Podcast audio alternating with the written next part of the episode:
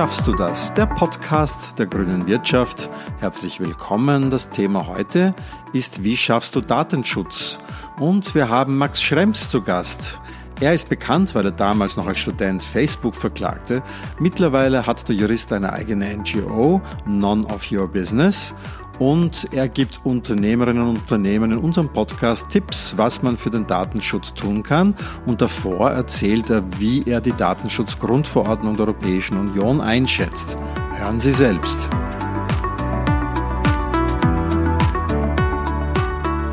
Wir haben zu Gast Max Schrems. Es mag immer noch Leute geben, äh, die dich nicht kennen, obwohl ich keine Leute kenne, die dich nicht kennen. Wieder nicht kennen. Wenn, oder nicht kennen. Ähm, wenn du dich vorstellen musst, wie tust du das? Ähm, der Datenschutzclown, der sich mit Facebook beschäftigt, so in die Richtung. Naja, du bist der Datenschutzmensch ähm, Europas geworden, kann man so sagen, oder? Ja, und das ist das Traurige, wenn du sozusagen als damals Student aus deiner Wohnung raus irgendwie ein bisschen äh, dich mal ein, zwei Beschwerden da einbringst, weil Leute sich an überhaupt nichts halten von vorn bis hinten. Dass du dann sozusagen die Vorfront des europäischen Datenschutzes wird, sagt sehr viel über den europäischen Datenschutz aus. Du warst damals noch Student, mittlerweile bist du ein gestandener Jurist, kann man sagen, oder? Genau, also bei uns gibt es ja sozusagen die Möglichkeit, da noch Anwalt machen, aber das ist eigentlich, zahlt sich in Österreich eigentlich nicht wirklich aus. Deswegen ist sozusagen jetzt nur Jurist. Aber du hast eben als Jurist eine NGO gegründet und wir sind jetzt auch gerade zu Gast bei dir in den Räumlichkeiten im 14. Bezirk. Uh, None of Your Business heißt diese NGO. Erzähl mal, was kann diese NGO, wofür ist die da, was, was macht diese NGO? Also die Grundidee war, dass wir sozusagen in Europa zwar jetzt diese DSGVO haben, also das, das Datenschutzrecht, das neue, und ähm, damit eigentlich auch rechtlich die Möglichkeit haben, ernsthaft was durchzusetzen, aber ähm, einerseits die Behörden nicht wirklich die Kapazitäten haben oder die Ressourcen, das, das auch ordentlich durchzusetzen ähm, und andererseits auch von Bürgerseite sehr schwierig ist, seine Rechte wirklich selber geltend zu machen, weil du musst äh, Verfahrensrecht wissen, du musst sozusagen dann äh, diesen Behörden auch manchmal ein bisschen Druck machen, dass sie ihre Arbeit tun. Du musst wissen, was du da in welche Beschwerde reinschreiben musst. Du musst die Anfragen richtig machen, weil sonst irgendein, irgendein Anwalt halt nachher sagt, ja, ja, aber diesen Absatz hast du vergessen und was weiß ich. Also es gibt so viele Fallstricke. Und die Idee das ist, dass man das sozusagen kollektiviert, weil jeder Einzelne, dass er seinen Daten hinterherläuft, ist nicht machbar. Also gibt da diese wunderbaren Hochrechnungen, wenn du alle Datenschutzpolicies liest, denen du da irgendwie so zustimmst, dann müsstest du das halbe Jahr lesen pro Jahr. Also das sind einfach Dinge, die sind nicht sinnvoll, wenn man sagt, das soll der Bürger selber machen oder man lässt ihn da alleine. Was die Industrie natürlich normalerweise sehr gerne als postuliert. Also die Idee ist ja immer, der Nutzer soll sich das ja selber überlegen und der ist ja verantwortlich und so weiter. Aber in Wirklichkeit kann kein Mensch verstehen, wie diese Systeme funktionieren. Naja, und die Idee ist, dass wir auf europäischer Ebene eben ähm, das dann strategisch durchsetzen. Also ähm, das ist eher so ein amerikanischer Zugang, dass man sagt, es gibt eben Strategic Litigation, das heißt, man überlegt, bei welchem Gericht ist man schneller dran, was kostet wie viel, wo ist es sinnvoll, das einzubringen, weil wir haben jetzt europaweit das gleiche Recht, wir haben eigentlich europaweit gleiche Firmen, aber die Durchsetzung passiert noch national. Also es gibt dann eine Beschwerde in Deutschland, die dann für Deutschland klärt, dass das nicht erlaubt ist. Dann wird das Ganze in Österreich geklärt, dann in Schweden, dann in, was weiß ich, Irland und dann kannst du sozusagen noch über 20 Mal durchführen, bis dann europaweit mal irgendwie sich sein Konzern an sowas hält. Und hast du auch den Eindruck, dass es da eine Konkurrenz innerhalb zwischen den Staaten gibt? Na, es gibt eine Konkurrenz in der Untätigkeit vielleicht. Okay. ähm, aber generell ist für uns, das, das, das sind auch sehr viele Faktoren, die da reinspielen. Also einerseits zum Beispiel bei den Gerichten ist die Frage, wie lang dauert ein Verfahren. Da ist zum Beispiel Österreich relativ schnell. Dann ist die Frage, wie viel kostet ein Verfahren. Das ist jetzt in Österreich inzwischen doch durchaus teuer, die Gerichtsgebühren, aber zum Beispiel im Vergleich zu Irland ist es noch immer spottbillig. In, in Irland reden wir teilweise von 10 Millionen Euro Verfahrenskosten, um einmal dein Recht auf Datenschutz durchzusetzen. Das heißt, außer du bist Multimilliardär, äh, zahlt sich halt einfach nicht aus. Und das sind die Dinge, die wir probieren ein bisschen sozusagen uns zu überlegen und dann zu schauen, in welchem Land man was wie sinnvoll durchsetzt. Und das ist jetzt nicht nur auf der einen Seite die ganze Konsumentenschutzschiene, das ist natürlich der Hauptzugang, den wir haben, ähm, aber der andere, die andere Seite davon ist auch ein fairer Wettbewerb. Also das ist mir auch relativ wichtig, weil wir schon das Problem haben in Europa, dass sich die Unternehmen, die sich dran halten und dann halt nicht 10.000 Spam-E-Mails schicken können und was weiß ich, irgendwelche noch personalisierteren Be Belästigungen Leuten hinterher schicken, die haben natürlich schon wahrscheinlich weniger Traffic, weniger Möglichkeiten und oder in der Werbewirtschaft sozusagen weniger Möglichkeiten zu sagen, ja, ja, ihr müsst unbedingt bei uns Werbung machen, weil wir können ja das alles total targeten.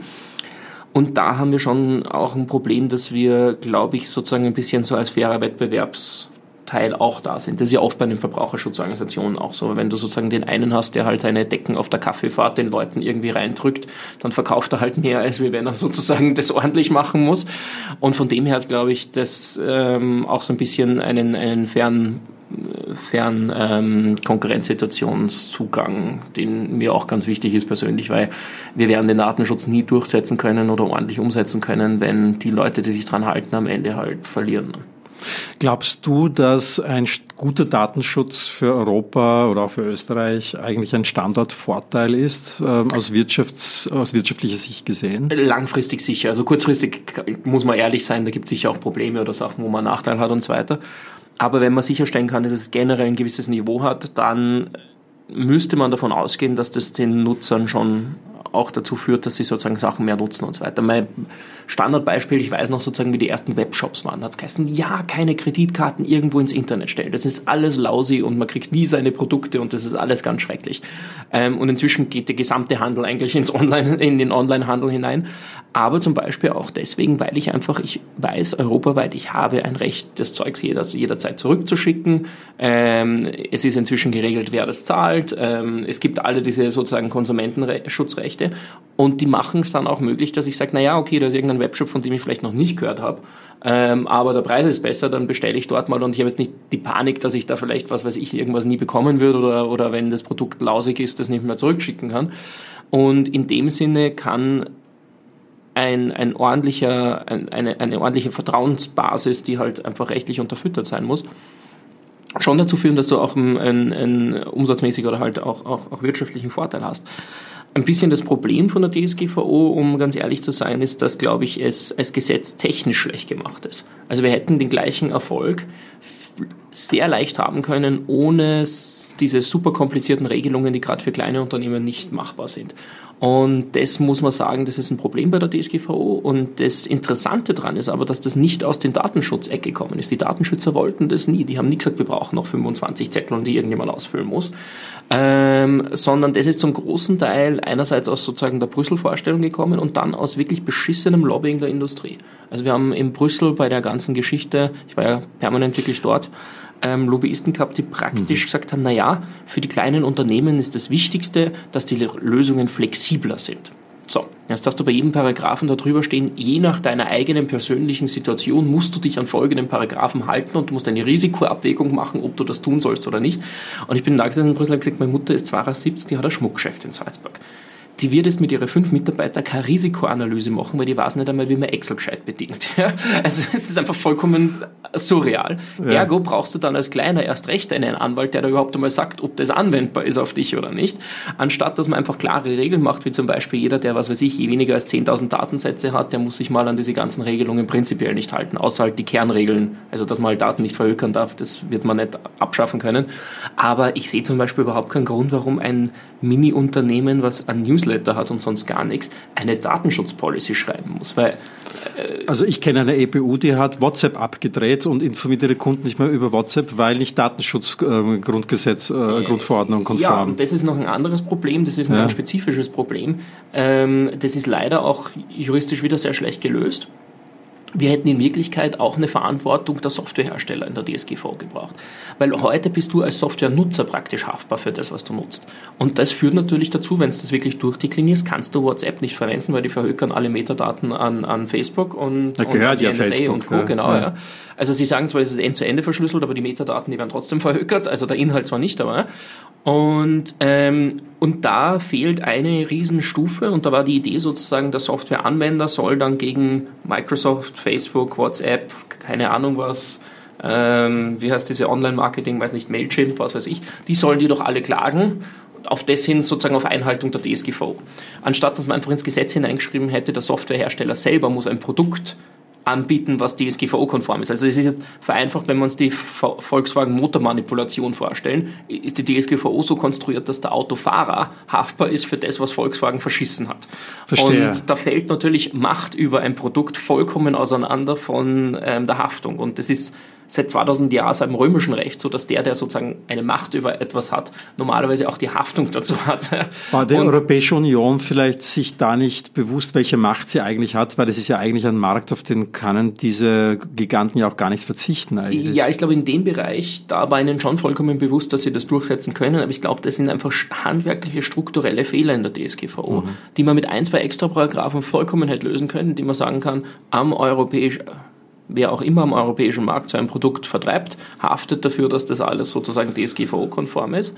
Ähm, und dann hätte, also natürlich kannst du es in Wirklichkeit nachbilden. Du hast sozusagen jetzt einen ein Unternehmen, was das nutzt, das kann es klagen, das Unternehmen kann dann sich regressieren und so weiter, aber es ist halt alles ein bisschen verwortagelt. Ja. Und, ähm, und du hast als normales Unternehmen, also ich habe mit Leuten geredet, die beraten große Banken in, in Österreich, die sagen, es ist gegen eine Microsoft auch als Riesenbankinstitut unmöglich, die dazu zu bringen, irgendwas zu ändern, was halt nicht DSGVO-konform ist und bei den anderen Unternehmen noch viel schwieriger. Ja. ja. Ähm, und das ist äh, eine Situation, wo einfach du selbst als großes Unternehmen teilweise ich meine, es entwickelt sich zum Glück schon sehr viel DSGVO-konforme Software und Alternativen und so weiter, muss man auch dazu sagen.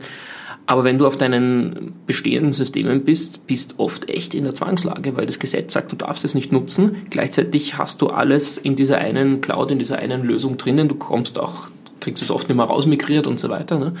Ähm, und wenn es migriert, kriegst du es sau teuer. Und da naja, ist auch zeitaufwendig, die muss man auch All das haben, Zeugs, ne? ja, meine, ja, es, ist, es, ist, es, ist, es ist wirklich viel zum Tun. Und da hätte es einfach intelligentere Lösungsmodelle geben. Und ich meine jetzt nicht, dass sozusagen das Niveau von der DSGVO das Problem ist. Das ist eigentlich recht okay und macht auch recht viel Sinn. Aber oft sind so Umsetzungsfragen, ähm, zum Beispiel wäre es vollkommen banal gewesen zu sagen, es gibt, was weiß ich, drei Kategorien von Datenverarbeitern. Futzigleine, die uns eigentlich wurscht sind, die sollen sich an die Grundregeln halten. Weiß nicht, Daten müssen gelöscht werden, wenn sie nicht notwendig sind. Diese ganzen Grundregeln, du brauchst da Zustimmung dazu, was weiß ich. Aber zum Beispiel braucht jemand, der, was weiß ich, tausend ähm, Leute auf einem Newsletter haben, eine Datenschutzpolicy, äh, irgendwelche, also das, ist lauter so Zeugs, was du denkst, keine Sau liest das jemals, interessiert eigentlich keinen Menschen. Ähm, und die Sachen hätte man zum Beispiel machen können, hätte man sagen können, okay, es gibt eine zweite Kategorie, so das normale Unternehmen, was halt mit Daten was tut und was sich auch vielleicht ein bisschen überlegen soll, was es da eigentlich genau tut und welche Software es nutzt und so weiter. Und dann die ganz großen, deren ihr Kernbusiness ist Datenhökern. Ja.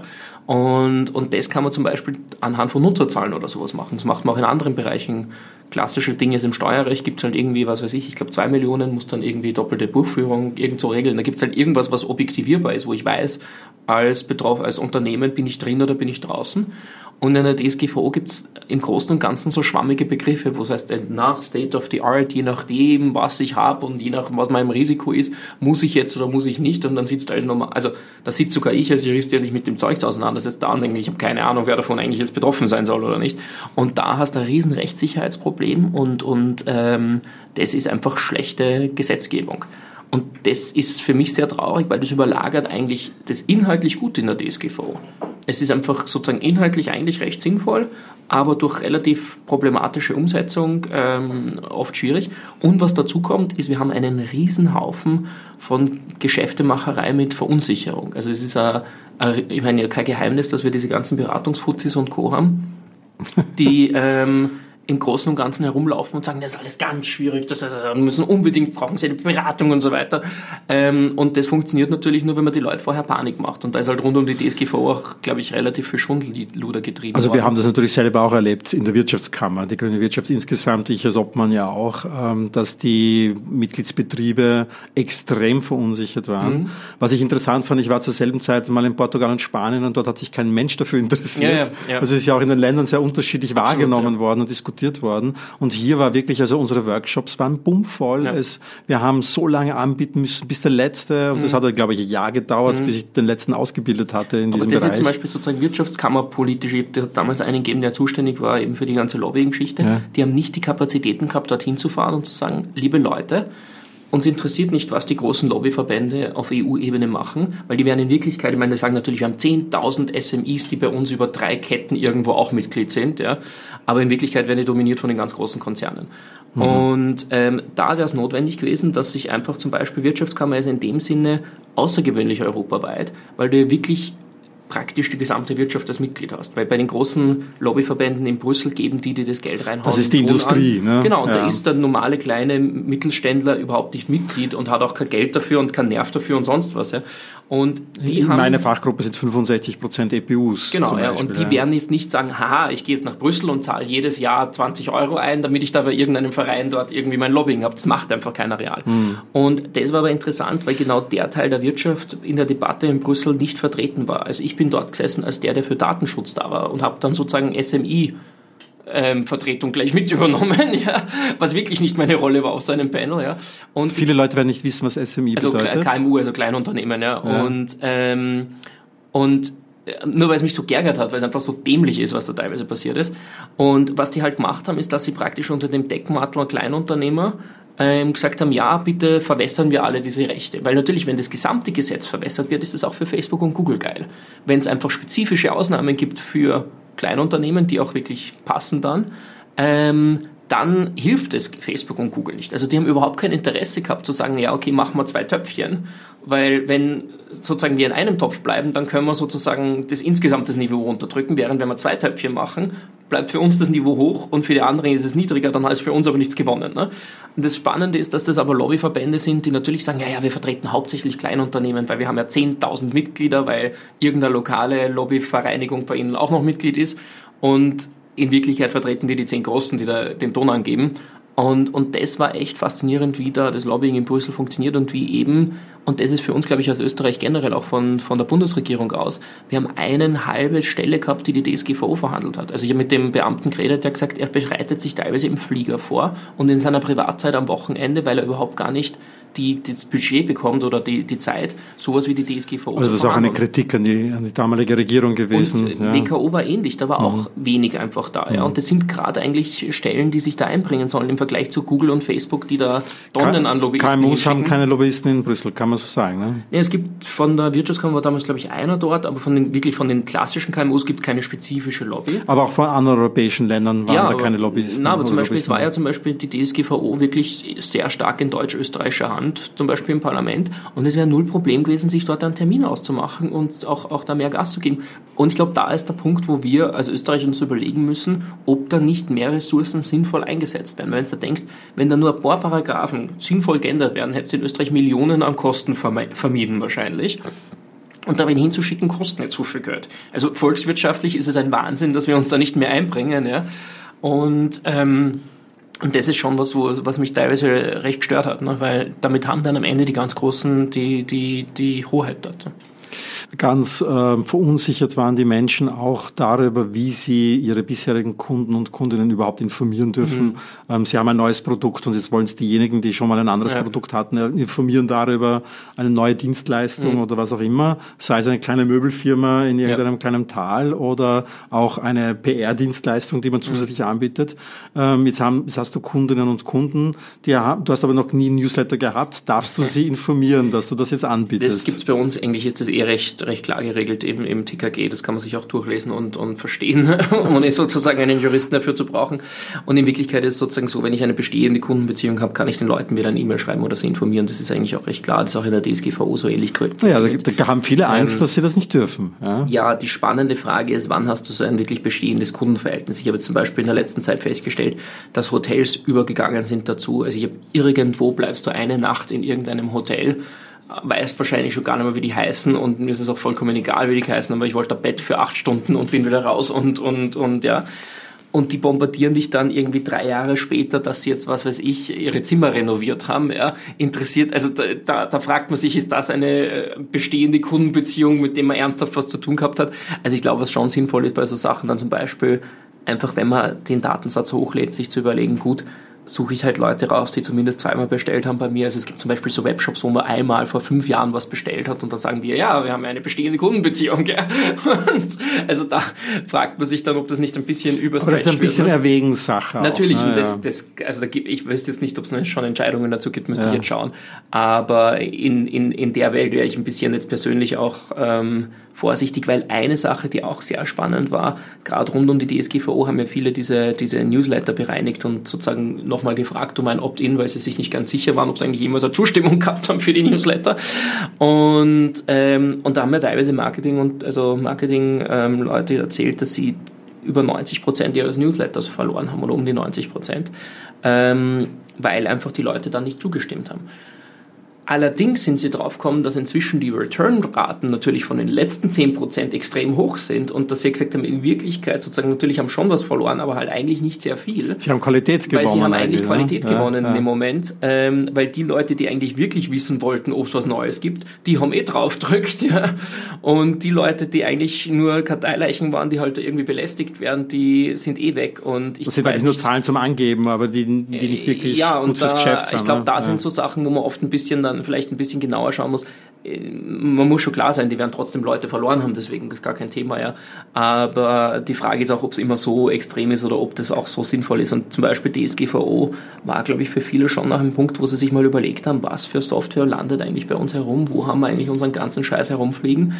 Und, ähm, und da geht es ja auch oft um ganz banale Sachen wie Datensicherheit, wie äh, mal sicherzustellen, dass man nicht irgendwelche, also ich habe äh, gerade einen Bekannten ähm, gehabt, der hat halt irgendein so eine Verschlüsselung, wie heißt das, diese, diese, ähm, diese Virusse, die alles verschlüsseln. Ähm, ah, mir fällt der Begriff gerade nicht ein. ich kann dir jetzt auch ähm, gerade nicht helfen. Ja, das ist so diese typische Einwortfehl. Ja. Ähm, auf jeden Fall, wo halt dein ganzer Computer verschlüsselt ist und dann musst, äh, Ransomware heißt das Ding natürlich, okay. ja. ja. Und dann musst du halt irgendwas zahlen, damit du das wieder rauskriegst. Lange Rede, kurzer Sinn, wenn man sozusagen sich mal hinsetzt und überlegt, also der hat gesagt, das war halt, der war monatelang tot. Also das ganze Unternehmen, alle, alle alten Daten waren alle weg. Äh, also es war jetzt kein Datenschutzproblem in dem Sinne, dass die Daten sozusagen jetzt nicht gestohlen worden sind, ja. Aber er kommt halt selber nicht mehr ran, ja. Und dann kannst du der Unternehmen nochmal für ein, zwei Monate zusperren in Wirklichkeit. Ähm, und da ist es sozusagen vielleicht auch um es ein bisschen positiv auch zu besetzen, nicht so blöd, wenn man sich mal hinsetzt und sich überlegt, was hat man eigentlich für was, für welche Standardsprobleme. Es gibt ja am Ende eh nur so 10, 20 Probleme, die du vielleicht als, als KMU hast. Ja. Ähm, was haben wir da eigentlich bisher gemacht, um, um zumindest dann das Gefühl zu haben, man hat sich halt zumindest ein bisschen vorbereitet. Ne? Was war eigentlich die häufigste Frage, die du bekommen hast ähm, im Zuge dieser Einführung der Datenschutzgrundverordnung? Ich glaube, sehr viel Marketing in Wirklichkeit. Also das ja. ist natürlich das, wo die meisten die Daten dann auch nutzen und nach außen hin nutzen. Ähm, ich glaube, das ist im Kern das größte Thema. Ein Problem, also es gibt dann schon sehr spezifische Probleme, zum Beispiel hast du diese Löschungsverpflichtung. Ne? Also du musst ja sozusagen, wenn es nicht mehr notwendig ist, Daten löschen. Und da gibt es zum Beispiel keine spezifischen Regelungen für E-Mails. Und wenn du jetzt, also ich meine, ich könnte das selber nicht machen, ich meine, ich habe zum Glück meinen privaten E-Mail-Account, aber wenn du jetzt überlegst, welches E-Mail brauchst du wie lange und du musst bei jedem E-Mail sozusagen eine Löschfrist überlegen, dann wirst du ja zum Schwammerl. Ja. Und da gibt es schon so gewisse Spez also so Probleme, die jeder Mensch hat, wo es eigentlich in der DSGVO keine sinnvolle Lösung gibt. Ja. Ähm, und du kannst dann teilweise halt sagen, gut, du archivierst halt alles nach einem Jahr und dann sperrst du es irgendwo weg und dann ist der Zweck die Archivierung und nicht mehr das Nutzen und dann, ja. Aber das sind so ein bisschen Umgehungen und ähm, und das ist eigentlich nicht uninteressant, weil wir schon, glaube ich, viele so Standardprobleme haben, wo jetzt du auch als Jurist eigentlich keine sinnvolle Antwort Leuten geben kannst. Aber die sind teilweise eben so futzig kleine Issues, wo auch sich keiner groß drüber beschweren wird. Ja. Und, ähm, und so Sachen sind eigentlich oft kommen. Oft sehr spezifisch, weil es auch sehr abhängig ist vom jeweiligen Business. Also es gibt einfach wirklich in verschiedenen Branchen echt ganz andere Themen, an die ich noch nie gedacht habe mhm. vorher. Und da muss dann eigentlich sozusagen dich hinsetzen und das durchüberlegen. Allerdings muss man sagen, die DSGVO ist eigentlich in den Kernparagraphen, das ist eigentlich der 5 und der 6er, ähm, sehr klar und hat eigentlich sehr abstrakte Regelungen, die dann auch sinnvoll anwendbar sind. Man muss sich dann halt in jedem Fall überlegen, Hausnummer bei der Löschpflicht, wie lange muss ich Daten aufbehalten? Das heißt, in Österreich ist normalerweise sieben Jahre Steuerregelung. Die meisten äh, Unternehmer sind eh genau nach sieben Jahren ganz fröhlich, alle Daten schnell zu löschen. Ähm, außer, außer die Kundendaten. Ne? Genau, also, ja, außer ja. die Kundendaten, aber sozusagen ja. die, ich weiß nicht, Abrechnungsdaten und so weiter. Da gibt es ja bei uns auch gesetzliche Vorschriften, wo ja. drinnen steht, nach sieben Jahren muss deine Buchhaltung halt aufheben und danach kannst du es löschen. Ähm, und äh, meine Wahrnehmung ist, dass die meisten Unternehmer beim Löschen von solchen Daten sehr fleißig sind. Ähm, und, und, dementsprechend ist es dann auch nicht so wahnsinnig komplex. Man muss sich halt kurz mal überlegen und oft kommt man auch drauf, dass man das sowieso so macht. Das macht auch nicht so, es, es ist auch kein Fehler, sich vielleicht sozusagen eine Art gemeinen IT- sozusagen Tag im Jahr zu machen, wo man sagt, das ist jetzt einmal im Jahr, wo ich halt, was weiß ich, die alten Daten lösche und mal schaue, was ich überhaupt noch wo habe und so weiter. Oder meine Backups mache einmal im Monat oder was weiß ich. Das, also das muss ja auch aus, aus unternehmerischen Gründen, ist es nicht blöd, sowas zu machen. Ähm, was sind die nächsten Aufgaben für deine NGO? Was steht an? Man kann euch auch unterstützen. Man kann uns auch als Fördermitglied Wir werden das jetzt in den Show Notes natürlich ja. scrollt runter, ähm, wir haben es verlinkt. Nein, es ist für ja. uns auch recht wichtig, weil wir damit ja. relativ unabhängig sind. Also ich tue das ja übrigens. Genau, das, also wir haben 3200 Mitglieder, die können sich ihre Höhe von ihrer Mitgliedschaft frei auswählen und auch eben durchaus auch KMUs dabei, die halt sagen, sie finden das eh cool und sie finden das auch wichtig und so. Ähm, und das erlaubt uns auch die Möglichkeit, sozusagen da vorzugehen, ohne zu sagen, ja, wir können nur zu dem Fall was machen, weil nur dafür gibt es eine Förderung. Ähm, also von dem her ist, ist das bei uns eigentlich sehr angenehm und es erlaubt uns vor allem auch langfristig zu denken, weil das Problem ist, solche Verfahren dauern ja fünf Jahre und ich muss irgendwie sicherstellen, dass ich nächstes Jahr meine, meine Leute auch noch zahlen kann. Also ich bin da der Einzige, der unbezahlt hier herumsitzt. Ähm, dafür gibst du Interviews und Podcasts. Dafür Interviews und Podcasts, weil ich ja, ich schicke da dann die Rechnung für den Podcast nach. ähm, und auf jeden Fall die, ähm, das ist bei uns ein Grund, warum wir dieses Mitgliedschaftssystem probiert haben aufzuziehen mhm. und was zum Glück auch sehr gut funktioniert ähm, weil man eben mit Einzelspenden, das kommt einmal rein also, und dann weiß nächstes Monat nicht mehr, wie es ausschaut. Wir verlinken das unten auf jeden Fall. Ja. Am Schluss noch eine letzte Frage. Ich bin jetzt auch Kleinunternehmer, äh, weil wir haben jetzt ah. das Arbeitsinspektorat letzte Woche das erste Mal da gehabt. Jetzt weißt du, wie das ist. Und ja, ja genau. ist, wir, haben eine, wir, haben, wir müssen Ihnen das nachbringen, die Lift, die Lift, ähm, die Liftüberprüfung, die der Eigentümer von dem Haus machen muss. Und die haben wir, müssen wir ihnen vorlegen, dass dieser Lift da draußen auch kontrolliert Willkommen in der Welt des Unternehmertums. Ja, also und ja. da denkst du, der Datenschutz ist anscheinend was, wo sich die Leute drüber aufregen. Das ist so viel banaler als wie Arbeitsinspektorat. Danke, Max, für das Hiersein. Und wie schaffst du Datenschutz? Ist keine einfache Sache, aber du hast uns auch gute Tipps gegeben. Vielen Dank dafür. Danke auch. Was nehmen wir mit in unserer Checkliste? Max Schrems empfiehlt Software- und Cloud-Dienste aus Europa zu verwenden und immer auch in den AGBs nachzuschauen, wie denn der Datenschutz geregelt ist. Wenn man eine tatsächlich bestehende Kundenbeziehung hat, darf man diese Kundinnen und Kunden auch kontaktieren und informieren. Und Max Schrems empfiehlt einen IT-Day im Jahr, um einfach mal zu überprüfen, welche Daten da sind, welche Produkte man verwendet, welche Programme und gegebenenfalls anzupassen. Ja, das war's äh, in dieser Episode über den Datenschutz und ich freue mich schon auf die nächste Episode, wenn es wieder heißt, wie schaffst du das?